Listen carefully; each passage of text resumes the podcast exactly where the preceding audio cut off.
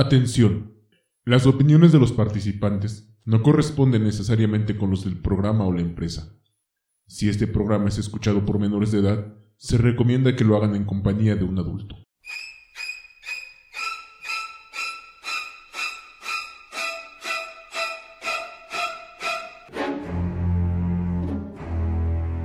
y de repente la cosa esa este se acerca da dos pasos de repente me dice esa cosa con una voz así como como si fuera un chillido de, de un cerdo.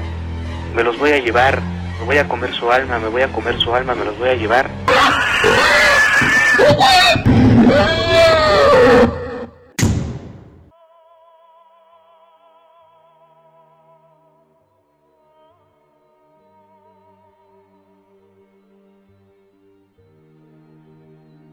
Desde que el hombre apareció en la Tierra, se ha enfrentado a hechos sobrenaturales que no entiende.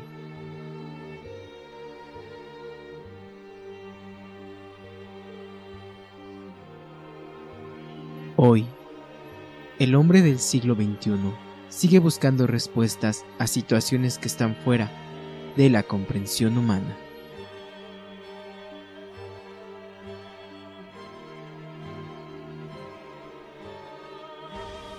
Soy Dayen.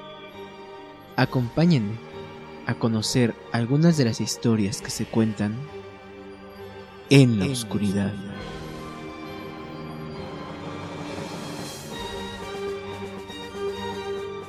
Hola, ¿qué tal? Buenas tardes, buenos días, buenas noches a todos los que están del otro lado de su computadora, de su teléfono.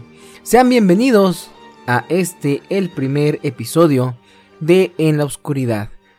Con el gusto de saludarles, su amigo Ángel Reyes Dayenma, les doy la más cordial bienvenida a este pequeño espacio en internet donde conoceremos algunas historias paranormales, algunas historias extrañas, algunas historias que al parecer no tienen explicación, o al menos no una explicación sencilla, no una explicación que la ciencia haya podido dar en la actualidad. Muchas gracias a todas las personas que han esperado por este proyecto. Tuvo que retrasarse por algunas situaciones que no vale la pena mencionar aquí, pero estamos finalmente muy contentos de estrenar este programa, esta sección en la oscuridad. Quiero agradecerles a las personas que han compartido o que están compartiendo, mejor dicho, este episodio y espero que sea de su agrado y que compartan los siguientes. Asimismo, pues bueno, quienes gusten compartir una historia podrán hacerlo en este espacio, ya sea que nos la manden escrita, ya sea que nos la manden en una nota de audio o bien quienes se animen a contarla en directo a este micrófono, pues bueno, podremos hacer las gestiones, los movimientos necesarios para que mediante una llamada telefónica ustedes compartan su experiencia en este micrófono. El día de hoy tenemos tres experiencias, tres relatos paranormales que nos darán una visión de lo que suele pasar y es que muchas veces creemos que los fenómenos paranormales están alejados de nosotros, eh, vaya, creemos que un fenómeno, fenómeno paranormal, perdón ustedes, pues tiene que ser algo muy sorprendente, ¿no?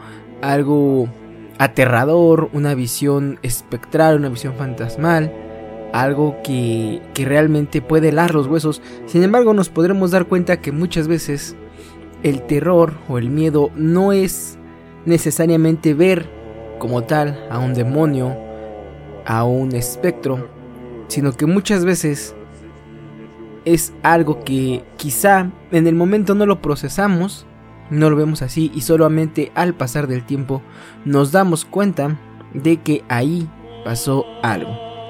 Sean bienvenidos y pues bueno, vamos a comenzar con los relatos de esta noche.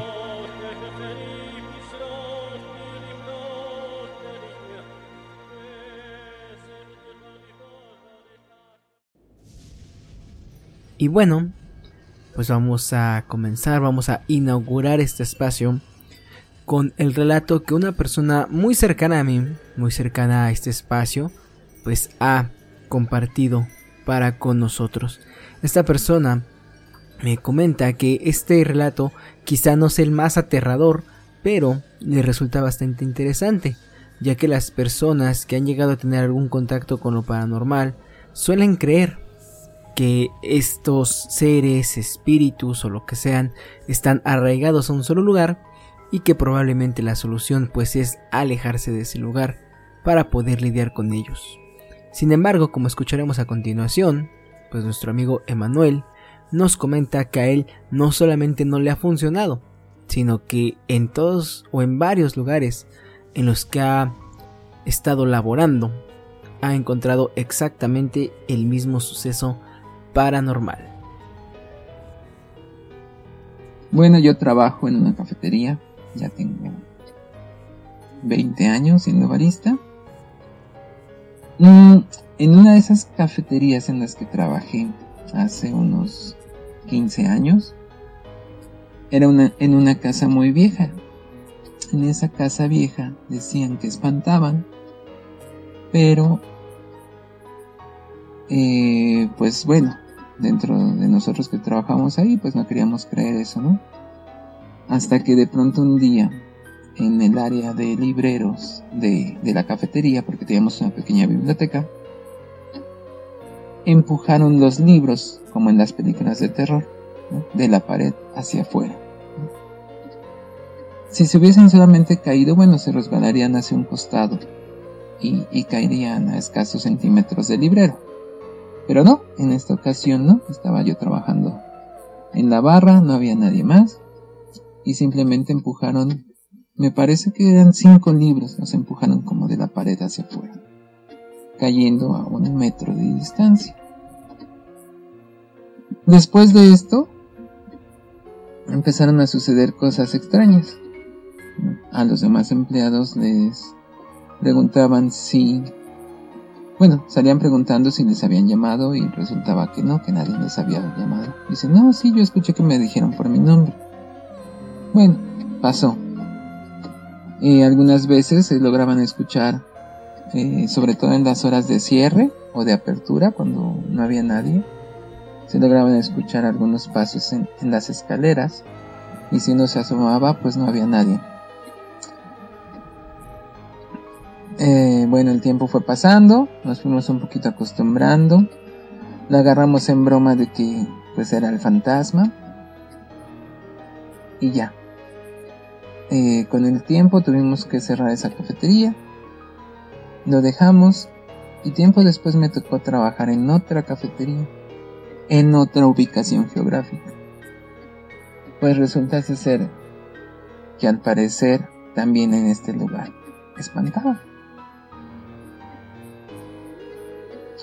Lo mismo pasó, se empezaba a escuchar que, alguien andaba, se empezaba a escuchar. Bueno, los empleados preguntaban siempre si se les había llamado, a lo cual respondíamos que no. Y decían es que me acaban de llamar por mi nombre. A todos los empleados les llamaban por su nombre. Pero no, no había nadie. Entonces pues ya se me hizo un poco más curioso de que de que ese mismo fenómeno estuviese pasando en esta cafetería. Te estoy hablando de cinco años después del, primer suceso. Bueno, lo dejamos pasar hasta que una de las cocineras dice que vio a una niña en la bodega, ¿no? en una bodega que estaba cerrada. Ella iba a entrar a la bodega y adentro había una niña. Salió a decir que había una niña, regresó y pues ya no había nadie. Entonces desde ahí le empezamos a decir que era el fantasma de la niña. Bueno, pasó el tiempo, estos fenómenos de seguir escuchando la voz y que les llamaban se siguió repitiendo, así entraran empleados nuevos, igual decían que se les había llamado por su nombre. Todo pasó, el lugar donde se rentaba para la cafetería eh, nos lo pidieron y pues nos tuvimos que desalojar el lugar. Años después, estoy hablando que unos dos años después, en el nuevo lugar donde se instaló la cafetería, también con nuevo personal, también decían que, que les espantaban, que escuchaban, que les llamaban por su nombre, entraban a, a buscar quién les había llamado y resulta que no había nadie que les había llamado. Entonces este fenómeno se volvió a dar, ¿no? Entonces, una de las cocineras que trabajó con nosotros en la cafetería anterior, pues también decía que era la niña, ¿no? Entonces, pues la conclusión es que esa niña nos ha venido siguiendo de cafetería en cafetería, este, causando esta, estos pequeños sustos al personal o, que escuchan o ven que pasa alguien.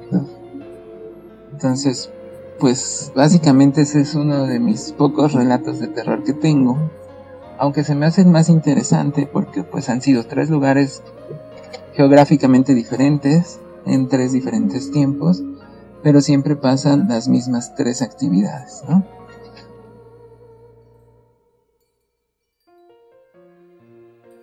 Amigos y amigas, ustedes acaban de escuchar esta historia y pues bueno, muchas veces se nos ha dicho que los fantasmas o los espíritus están atados a un cierto lugar, a un cierto espacio en el que quizá, de manera desafortunada e inesperada, tuvieron que probar ese trago amargo de pasar de la vida a la muerte y que por esta razón es que estos seres se manifiestan en algún lugar.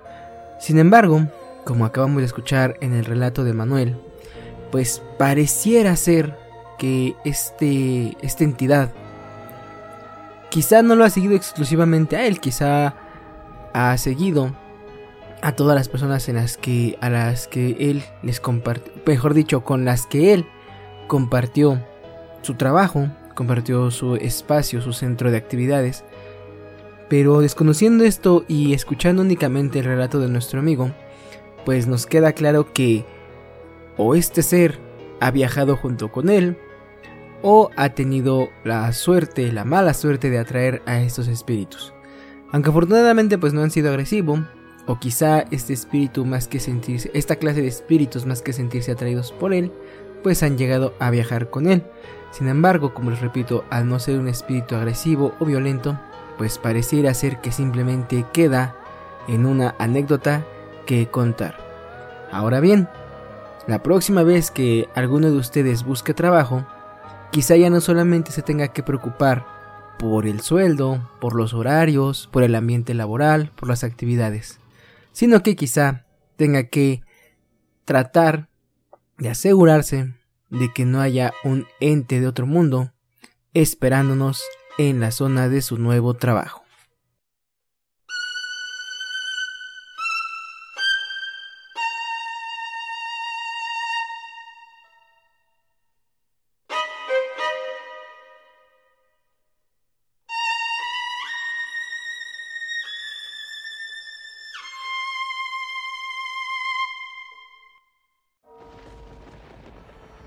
Ahora bien, esta siguiente historia ha sido compartida de forma anónima, por lo cual seré yo quien se las relate en esta ocasión.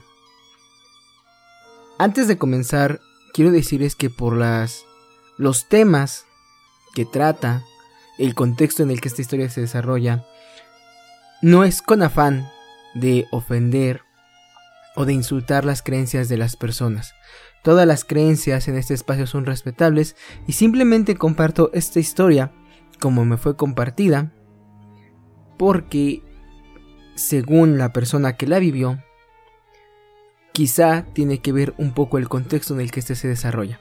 Pero les repito, la intención de esta historia, de este relato, no es ofender las creencias de nadie, todas las creencias son respetables y espero que quienes escuchen esto pues no puedan sentirse agredidos. Les repito, simplemente es una experiencia y se cuenta con estos detalles eh, que engloban a la religión porque es necesario para que la puedan entender. Esta historia, la persona que le vivió ha decidido llamarla como el día que mi madre se deshizo de los santos.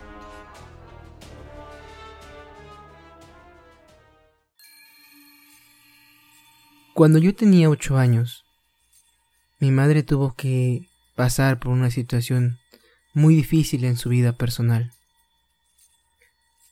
Ella toda su vida había sido criada como católica, Teníamos un pequeño altar en el que teníamos la imagen de algunos santos católicos y de la Virgen como todo mexicano que practica la religión católica tiene en su casa.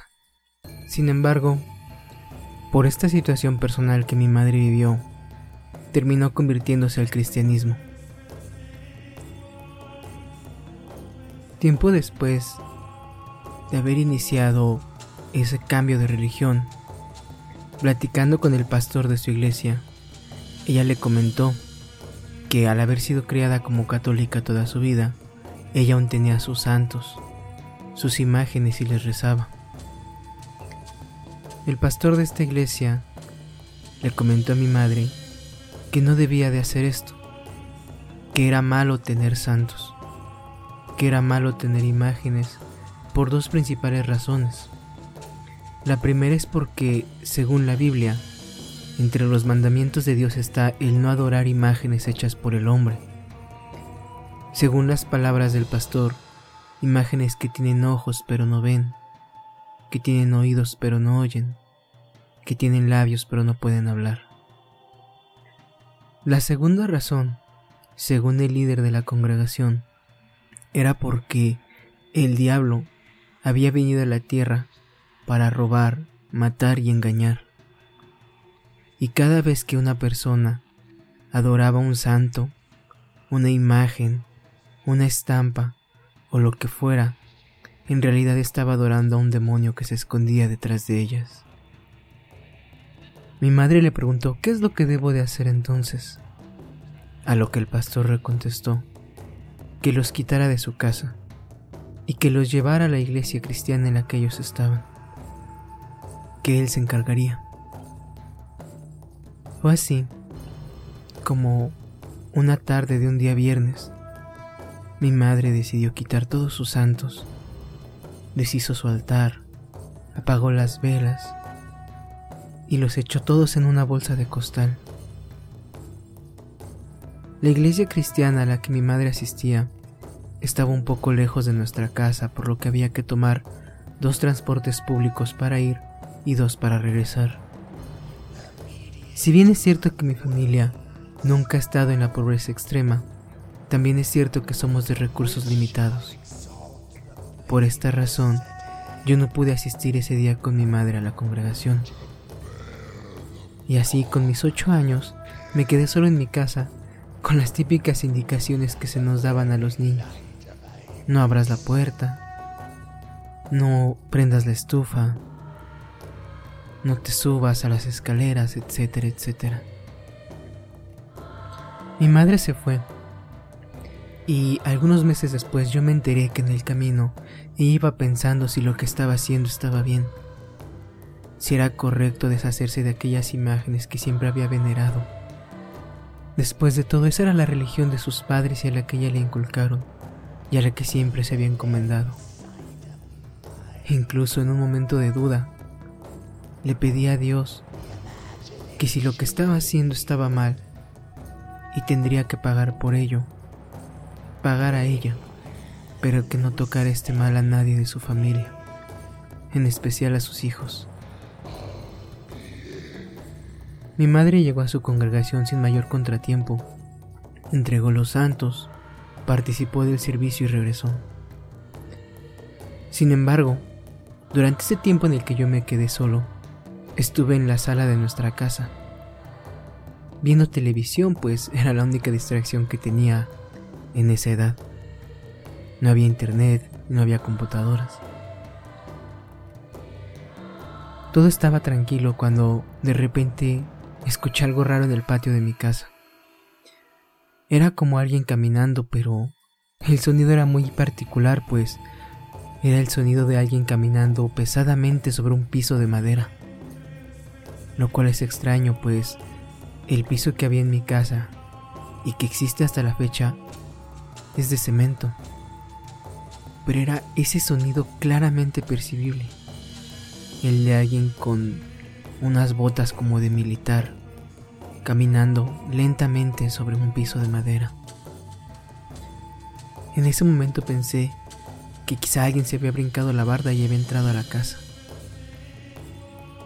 Afortunadamente la puerta de la sala estaba cerrada y no había otra puerta que conectara hacia donde yo estaba. Me quedé callado y sin moverme. Esos pasos duraron apenas unos segundos, no más de 20 o 30. Cuando pensé que todo había terminado, escuché un sonido muy fuerte, como de alguien empujando objetos y tirándolos. Después de unos minutos, cuando todo se calmó, yo necesitaba salir al baño. El baño estaba al otro lado del patio y no me quedaba otra opción más que salir. Me asomé por la ventana de la puerta, discretamente para no llamar la atención. Cuando vi que no había nadie, salí. Salí muy despacio y lo que vi me sorprendió. En el patio, casi en la entrada, había unas cubetas con agua pero una de ellas, una cubeta un poco grande de unos 10 o 12 litros, estaba hasta el otro lado del patio. Todo el agua que había dentro de ella estaba tirada, pero el rastro que dejaba no era el simple rastro de una cubeta tirándose y cayéndose, sino era como si alguien lo hubiera pateado, con una fuerza tal que le hizo llegar hasta el otro lado y el agua se había salpicado por todos lados. Lo curioso es que no había corrientes de aire, no teníamos perros o gatos, y aunque los hubiéramos tenido, aquel impacto no se veía como simplemente algo lo tiró, se veía como si alguien lo hubiera pateado, o peor aún, como si alguien hubiera levantado la cubeta y lo hubiera arrojado con fuerza hasta el otro lado del patio.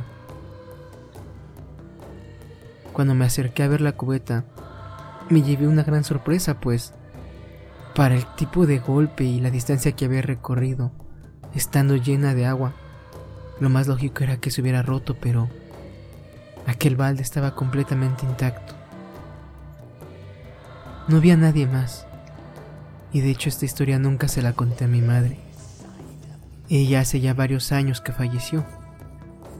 Y son pocas las personas con quienes he compartido esto. Hasta la fecha me queda la duda. ¿Qué fue aquello? Dicen que la mente es muy poderosa y...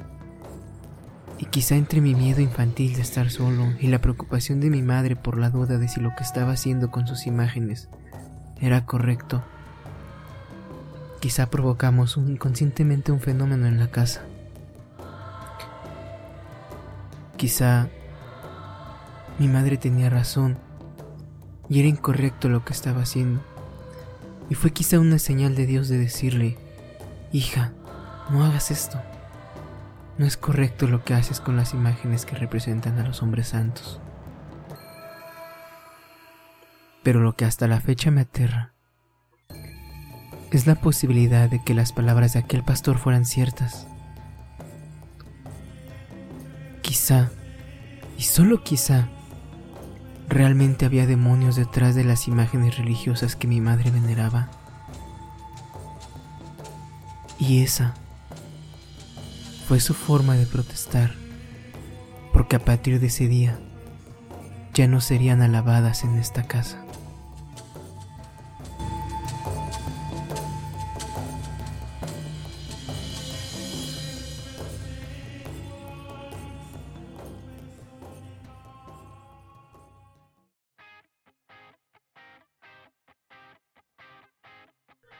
Les recuerdo que si ustedes quieren compartir una historia con nosotros, lo pueden hacer poniéndose en contacto a la página de Facebook de Dayenma para que ahí nos compartan ustedes sus historias, ya sea que decidan hacerlo de forma escrita, como lo hizo este anterior relato, bien lo quieran hacer de forma oral mediante una nota de voz, como lo hizo nuestro amigo Manuel, o si así lo desean, pues podemos ponernos de acuerdo para que ustedes puedan contar su historia en directo a través de un enlace telefónico.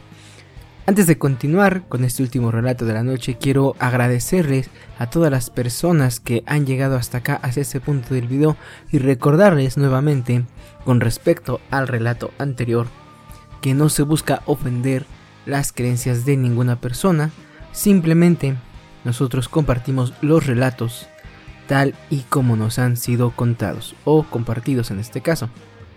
Y pues bueno, vamos a hacer un pequeño, un pequeño espacio de lo que se podría llamar un espacio publicitario para hablarles sobre dos productos que me gustaría que ustedes conozcan.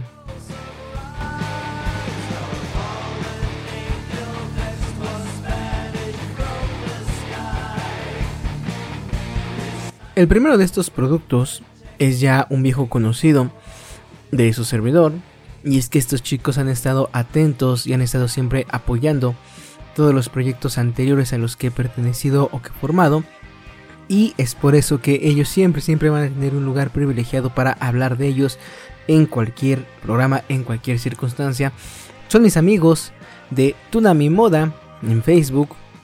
Así los encuentran como Tunami Moda o Tunami Ropa. De hecho son las dos, una es la página, otro es el perfil.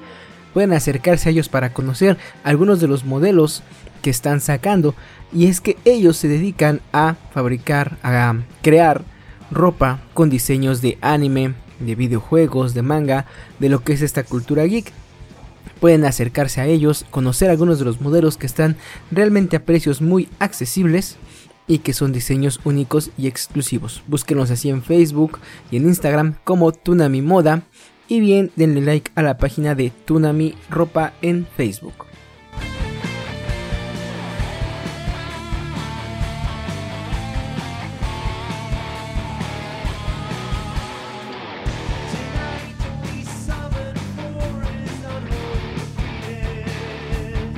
Ahora bien, ya han pasado, ya han concluido con nuestro tradicional temblor de 19 de septiembre, damos por concluidas las fiestas patrias y es momento, momento de que empecemos a pensar en la siguiente festividad. Y es que a muchos nos gusta, nos encantan estas fechas en las que se acerca el Día de Muertos, en las que se acerca Halloween. Y pues bueno, todos los que somos mexicanos y que practicamos esta bonita costumbre y tradición de poner la ofrenda, sabemos que un elemento completamente indispensable en la misma, pues son las fotografías de nuestros seres queridos que ya se nos han adelantado a la otra vida con las cuales pues tenemos la creencia de que es una forma en la que ellos saben que deben venir, saben que los esperamos, sus almas encuentran en el camino para recibir estos presentes póstumos que les hacemos. Y quiero invitarlos a que este año hagan algo diferente, a que este año tengan un detalle muy bonito, no solamente para con quienes ya partieron, sino incluso para con nosotros mismos que ponemos la ofrenda, pues darle un poco de... Eh, un toque diferente darle un toque más bonito, un toque más hermoso. Y es por eso que los quiero invitar a que busquen en la en Facebook a mi amiga Minji, ya que ella está realizando o está poniendo a la venta unos hermosos marcos con motivos florales alusivos al Día de Muertos. Estos marcos tienen un costo bastante accesible, es un solo precio para los tres tamaños y como extra, como un punto extra, mi amiga Minji les está regalando la digitalización de una fotografía. Si ustedes dicen yo quiero comprar mi marco para la fotografía de mi ser querido, de mi papá, mi mamá, mi hermano, mi amigo, mi abuelito, mi abuelita o incluso de mi mascota, porque vemos quienes ponemos ofrenda para nuestra mascota, pues bueno, yo quiero poner esta foto en un marco con, con motivos florales de Día de Muertos, pero a lo mejor esta foto que tengo ya es viejita, ya está un poco maltratada. Pues bueno, mi amiga Minji en la compra de un marco les regala una fotografía digitalizada. Así que acérquense a ella. Voy a dejar el enlace a su, a su perfil en la descripción de este video, en los comentarios, para que puedan acercarse a ella. Les repito, son marcos que ustedes los van a ver, se van a enamorar de ellos en cuanto los puedan ver. Y pues realmente el precio es bastante accesible. Les recuerdo que es un bonito detalle para con nuestros seres queridos, pues porque si algo nos enseñó en su momento la película Coco de Pixar es que no importa que ya estemos difuntos, si somos mexicanos, la migra nos va a pedir papeles para poder cruzar.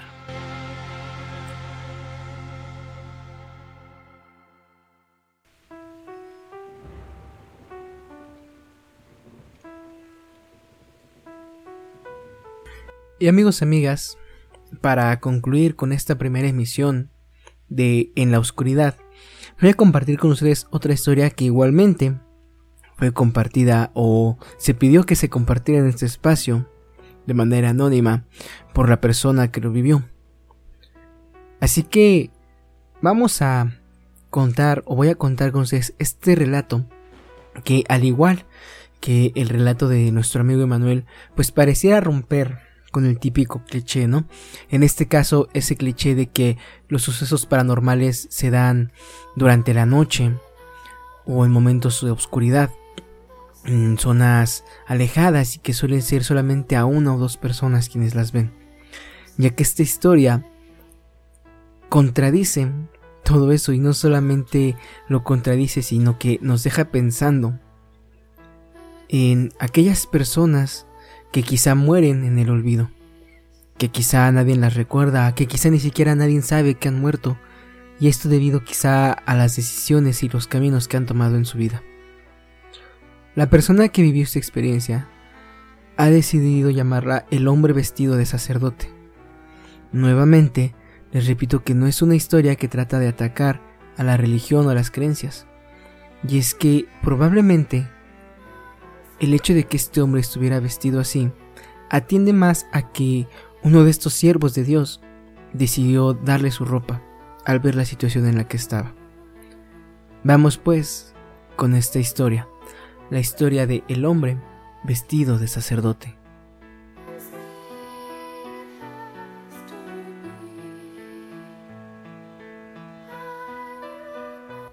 John era pequeño cuando me pasó esta historia tenía más o menos nueve años. En ese tiempo, mi tía Mari se había hecho de un terreno en una zona que más que hacerse de él, había llegado a invadirlo. Eran esas zonas en las orillas de nuestro municipio, en las que, como es sabido, a cambio de apoyo a cierto político o cierto grupo político, te dan ciertas facilidades para hacerte de manera quizá no muy legal de un pedazo de tierra donde construir. Algunos miembros de la familia habíamos ido a conocer aquel sitio donde mi tía iba a vivir ahora, ya que después de muchos, muchos años rentando de un lugar a otro, al fin tenía un lugar propio. Un lugar quizá horrible, pero propio. Cuando llegamos a su casa, nos pidieron que saliéramos a jugar. Más que una petición fue una orden. Y es que, como se acostumbraba en esos tiempos, no estaba bien que los niños escucharan las pláticas de los adultos. No porque fueran morbosas o de mal gusto, sino porque eran cosas de adultos y los niños no tenían que meterse. Salimos un rato a la parte de afuera de la casa. Trataré de darles un poco del panorama para que lo visualicen y entiendan por qué esta historia es tan extraña. Como les dije, era un lugar que estaba siendo invadido. No había todavía calles, no había drenaje, no había banquetas, y la luz llegaba por paupérrimos postes hechos de pedazos de tabla que cargaban cables comunes y corrientes y que más o menos distribuían la energía eléctrica a las distintas casas, las cuales tampoco eran muchas. Me atrevo a decir que en un espacio de unos 3 kilómetros apenas si se abrió unas 20 o 30 casas. Un poco más tarde, como a eso de las 5, nos dijeron que fuéramos a la tienda que estaba cerca. Otra casa que había sido adaptada como tienda, aunque en realidad solo era una ventana por la cual se despachaba lo que uno pedía. Esta tienda estaba un poco lejos, más o menos a unos 300 metros de donde estaba la casa. Fue así que fuimos y recuerdo que éramos mi prima Mari, apenas un par de meses más chica que yo, mi prima Florinda, dos o tres años más grandes que nosotros, y el hijo de otra de mis primas. Nos dirigimos hacia la tienda, y cuando empezamos a comprar, se acercó a ese espacio un hombre con un aspecto sucio y descuidado, quizá un hombre de la calle pero lo que me llamó la atención era que estaba vestido con una sotana de sacerdote. Se acercó y le dijo a la señora, Señora, por favor, regáleme un alcohol, es que ya me estoy muriendo. Yo me saqué de onda, pues, pensando que realmente era un sacerdote, me di cuenta de que no debía de estar haciendo eso. Se supone que los sacerdotes no beben. Se supone que los sacerdotes no mendigan alcohol. Mi prima Flor vio mi expresión y me dijo, no te preocupes, ese señor es un loquito que anda por aquí y siempre le dice a la gente lo mismo, que le regalen para su alcohol porque ya se está muriendo. Caminamos de regreso y entregamos las cosas en casa de mi tía. Tomamos un vaso de refresco y nos salimos. Seguimos en la calle. Fue entonces cuando vimos cómo de aquella pequeña tienda iba saliendo aquel hombre vestido de sacerdote. No me juzguen, por favor. Yo era un niño. Y sé que eso no es justificación para lo que hicimos o lo que yo empecé a hacer. Pero les repito, era un niño. Un niño al que le gustaban mucho los programas de fantasmas y de espantos que estaban muy de moda en ese entonces. Así que, junto con mis primos, me fui acercando un poco a aquel hombre que caminaba y les decía, vengan, vamos a investigar la historia del monje que se aparece. Mis amigos, quizá un poco entusiasmados por la idea, o quizá solo queriéndome dar el avión, pensando que yo me asustaría y me rendiría a último momento, o que solo estaba tratando de jugar con ellos, me dijeron que sí. Y fue así como a una distancia prudente comenzamos a caminar detrás de aquel hombre. Este hombre se acercó a una barda que apenas estaba construyendo. No era una casa, simplemente era una barda. Pero ni siquiera era una barda completa. Les explico. Era lo que se conoce como una escuadra o una esquina hecha simplemente de tabiques pegados. No muy alta, quizá no de... quizá no pasaba de unos dos metros de alto, o poco menos, pues al ser niños quizá la vimos más alta. Eran solamente unos cuantos tabiques pegados por cada lado. Me atrevo a decir que cada pared, entre comillas, que formaba esa escuadra, no era de más de metro y medio de largo. Vimos entonces que aquel hombre se quedó adentro de esa esquina. Y teniendo hasta cierta forma o cierta prudencia, nos acercamos, pero no directamente hacia la barda. La fuimos rodeando, manteniendo más o menos esa distancia de unos 20 o 25 metros. Cuando llegamos a lo que le podríamos llamar la parte de adentro de esa escuadra, de esa esquina, no había nadie. Nos sacamos de onda porque era ahí donde ese hombre se había guarecido, y era lo más lógico, pues al estar rodeado por los dos pedazos de barda, nadie lo vería ahí tomando drogándose. No le daría el sol. Ninguno de los cuatro niños que íbamos lo vimos salir. Era imposible, no había casas, por lo menos en unos 100 metros a la redonda de aquel pedazo de barda. Definitivamente si ese hombre se hubiera movido lo hubiéramos visto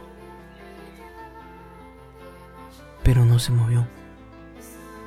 Le dimos dos vueltas completas al muro y vimos para todos lados, pero aquel hombre simple y sencillamente desapareció. Pienso que quizá era el espíritu o el espectro de alguna persona que murió en situación de calle, quizá víctima de su alcoholismo.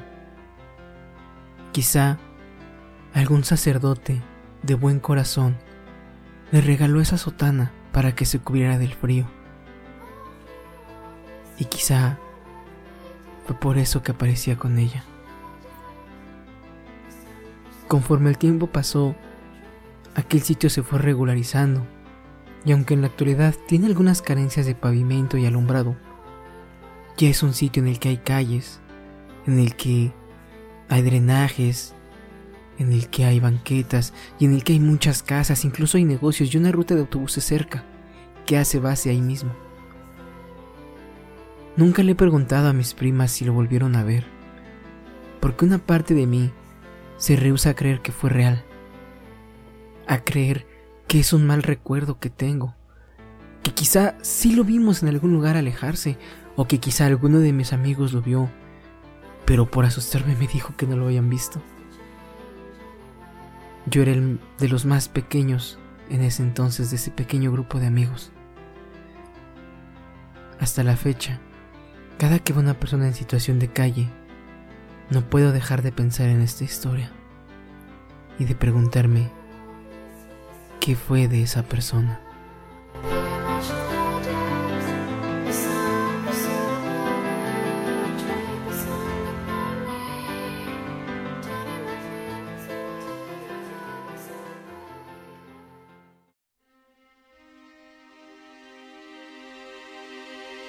Y pues bueno, amigos y amigas, con esta historia doy por concluida esta primera emisión de En la Oscuridad. Muchísimas gracias a todas las personas que se quedaron hasta el final. Les repito que vamos a hacer esto continuamente y que ustedes pueden participar con sus propias experiencias, ya sea con algo paranormal, con una aparición, con un espíritu, un poltergeist, quizá con algún hecho pues de estos que a veces la ciencia no tiene una explicación certera, quizá puede tener algunas hipótesis, quizá puede tener algunos postulados, pero que muchas veces no ha podido comprobar al 100%. Les recuerdo que si quieren participar me pueden hacer llegar un mensaje a la página de Dayenma en Facebook o bien a mi perfil de Dayenma también en esta misma red social y si quieren estar al pendiente de lo que vaya a subir en las diversas redes sociales pues me encuentran en Facebook, Twitter, Instagram y en TikTok como arroba Dayenma4. TikTok ya me amenazó con cerrarme la cuenta según por mal comportamiento. Así que si quieren seguir la cuenta de respaldo, pues es la cuenta de arroba dayenma4.2. Yo me despido nuevamente agradeciéndoles el favor de su atención y como dijera el buen Juan Ramón Sáenz, recordándoles que la gente bonita vive para siempre. Hasta la próxima.